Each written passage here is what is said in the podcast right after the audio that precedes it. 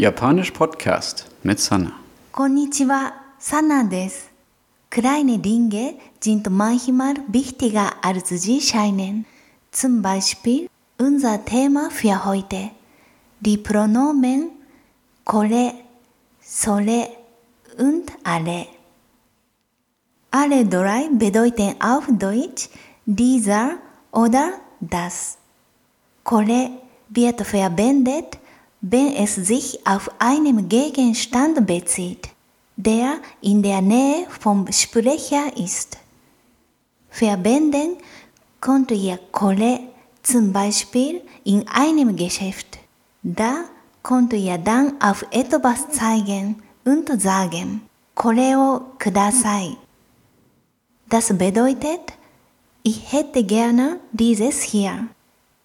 それ wird verwendet für Dinge in der Nähe des Gesprächspartners. Wenn der Gesprächspartner zum Beispiel ein kleines Teil in der Hand hat, könnt ihr fragen, ist das da ein Handy?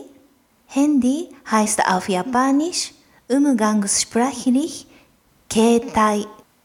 Die Frage lautet dann, それは携帯ですか Ist das da ein Handy? Das dritte Pronomen alle bezieht sich auf Gegenstände, die weit von uns und unseren Gesprächspartner entfernt sind. Dazu ein Beispiel. Das ist der Berg Fuji. あれは富士山です。Wenn ihr die Wörter dieser oder das mit Nomen zusammen benutzen möchtet, müsst ihr drei andere Wörter verwenden. Kono, sono und ano. Die Verbindung ist wieder die gleiche. Kono bezieht sich auf Gegenstände in der Nähe des Sprechers.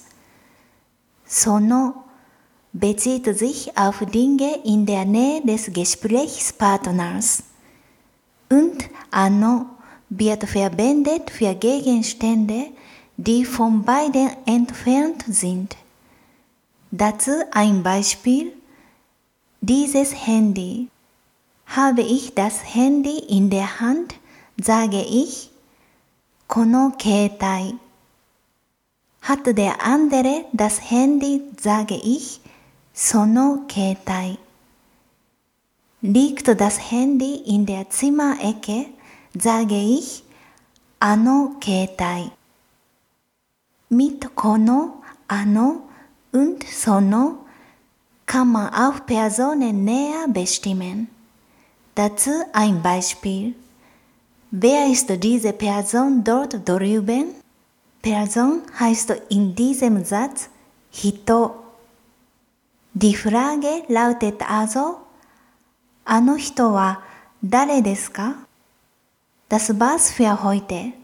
Die neuen Vokabeln stehen auf meiner Homepage jpodcast.de. じゃあまたね。Tschüss! Japanisch Podcast mit Sana.